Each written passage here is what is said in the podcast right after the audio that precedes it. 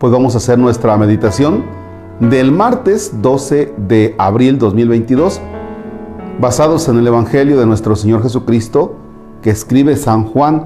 Es el capítulo 13, versículos que van del 21 al 38. En el nombre del Padre y del Hijo y del Espíritu Santo. Tras decir estas cosas, Jesús se conmovió en su espíritu y dijo con toda claridad, en verdad les digo, uno de ustedes me va a entregar. Los discípulos se miraron unos a otros, pues no sabían a quién se refería. Uno de sus discípulos que Jesús amaba estaba recostado a su lado en la mesa. Simón Pedro le hizo señas para que le preguntara de quién hablaba. Se volvió hacia Jesús y le preguntó, Señor, ¿quién es? Jesús le contestó, voy a mojar un pedazo de pan en el plato. Aquel al cual se lo dé, ese es. Jesús mojó un pedazo de pan y se lo dio a Judas Iscariote, hijo de Simón. Apenas Judas tomó el pedazo de pan, Satanás entró en él. Entonces Jesús le dijo, lo que vas a hacer, hazlo pronto. Ninguno de los que estaban a la mesa comprendió por qué Jesús se lo decía. Como Judas tenía la bolsa común, algunos creyeron que Jesús quería decirle, compra lo que nos hace falta para la fiesta, o bien da algo a los pobres. Judas se comió el pedazo de pan y salió inmediatamente. Era de noche. Cuando Judas salió, Jesús dijo, ahora es glorificado el Hijo del Hombre y Dios es glorificado en él.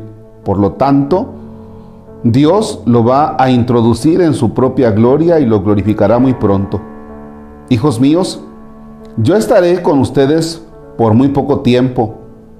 Me buscarán y como ya dije a los judíos, ahora se los digo a ustedes, donde yo voy, ustedes no pueden venir.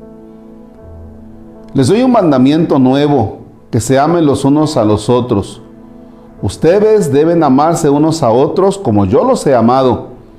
En esto reconocerán todos que son mis discípulos, en que se amen unos a otros. Simón Pedro le preguntó, Señor, ¿a dónde vas? Jesús le respondió, a donde yo voy no puedes seguirme ahora, pero me seguirás más tarde. Pedro le dijo, Señor, ¿por qué no puedo seguirte ahora? estoy dispuesto a dar mi vida por ti. Jesús le respondió, ¿dar tú la vida por mí? En verdad te digo que antes de que cante el gallo, me habrás negado tres veces. Palabra del Señor. Gloria a ti, Señor Jesús. Bien, pues vamos a tener un acercamiento a la persona de Judas. Hoy y mañana vamos a tener precisamente ese acercamiento.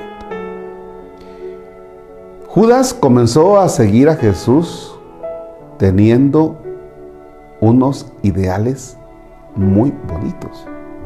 ¿Por qué? Porque Judas esperaba muchísimo de Jesús.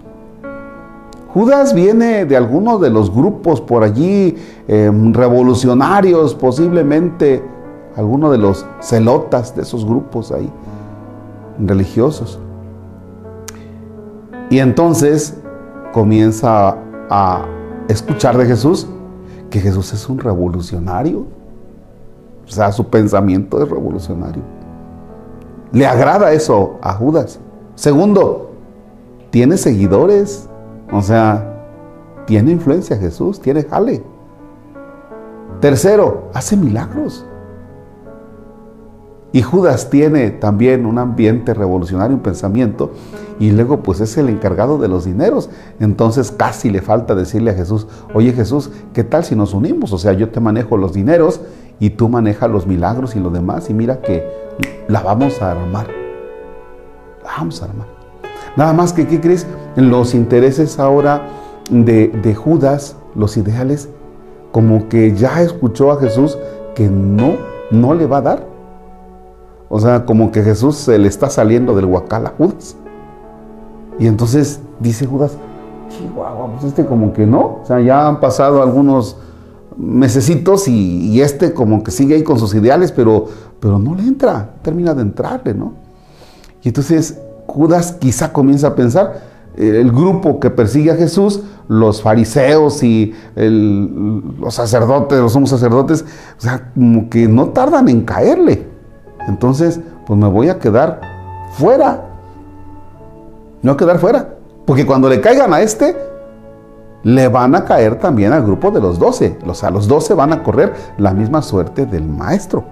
Entonces, como que Judas dice, mm, mm, yo mejor me zafo. Entonces, pues también tengo que quedar bien con estos, con los fariseos o con los otros grupos que están persiguiendo ya a Jesús. Entonces, Judas ahora ya tiene un corazón dividido. ¿Y qué crees? Lo peor que te puede pasar en la vida a ti y a mí es tener un corazón dividido. Y eso es lo que le pasa a Judas. Ya tiene su mente, ya tiene sus pensamientos divididos. Cuando en la vida tú has seguido a Jesús, has dejado que Jesús entre, has coqueteado con Jesús, pero ves que no te responde a tus ideales, a tus, a tus intereses, y dices, ay Jesús, como que, pues sí creo en ti, pero, pero como que no veo resultados en el seguimiento que tengo contigo, y entonces, ¿sabes qué? Tantito estás con Jesús y tantito estás pues en las cosas del mundo, en tus intereses muy personales, ¿no? Tantito aquí, tantito aquí. ¿Qué es lo que le pasa a Judas?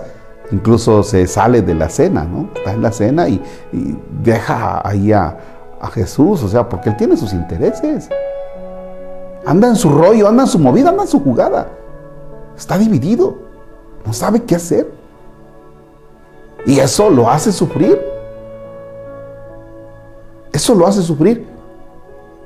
Cuando nosotros tenemos un corazón dividido, cuando yo, Marcos, tengo un corazón dividido, tantito con Dios y tantito mis intereses, pues es un sufrimiento, ¿no? Y eso le pasa a las personas que tantito estamos con Dios y somos conscientes de nuestro seguimiento de Dios, pero no es al 100, porque seguimos conservando nuestros intereses. Y entonces, pues como que medio barnizas tu seguimiento con Dios y también como que medio barnizas, o sea, dicho de otra manera, le haces al hipócrita. Y eso es lo que le pasa al pobre de Judas, está confundido. Tú te has sentido confundido en algún momento de tu vida, en que dices, no, hombre, tantito estoy con Dios y le quedo mal a Dios, y, y vas y te arrepientes y te confiesas, pero sigues con ese corazón dividido. Pobre Judas, y pobre Judas que llevamos adentro cada uno de nosotros.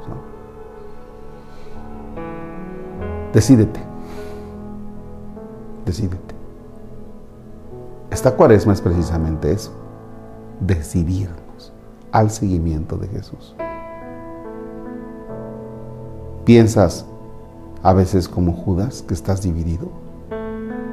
¿Que comenzaste a seguir a Dios con unos ideales? ¿Que has dejado entrar a Dios en tu vida matrimonial, en tu vida de estudiante, en tu vida de joven, en tu vida de adulto, pero a veces como que estás tantito acá y tantito allá. Pues ánimo. Padre nuestro que estás en el cielo, santificado sea tu nombre, venga a nosotros tu reino. Hágase tu voluntad en la tierra como en el cielo. Danos hoy nuestro pan de cada día. Perdona nuestras ofensas como también nosotros perdonamos a los que nos ofenden. No nos dejes caer en tentación y líbranos del mal. Señor esté con ustedes.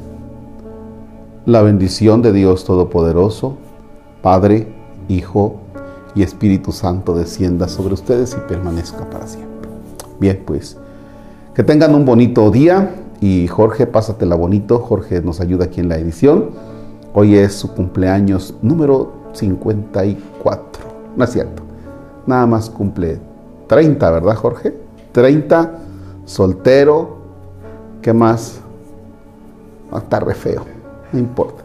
Así es que novia no creo que vaya a encontrar pronto, pero bueno, pues sigue echando ganitas, Jorge. Gracias.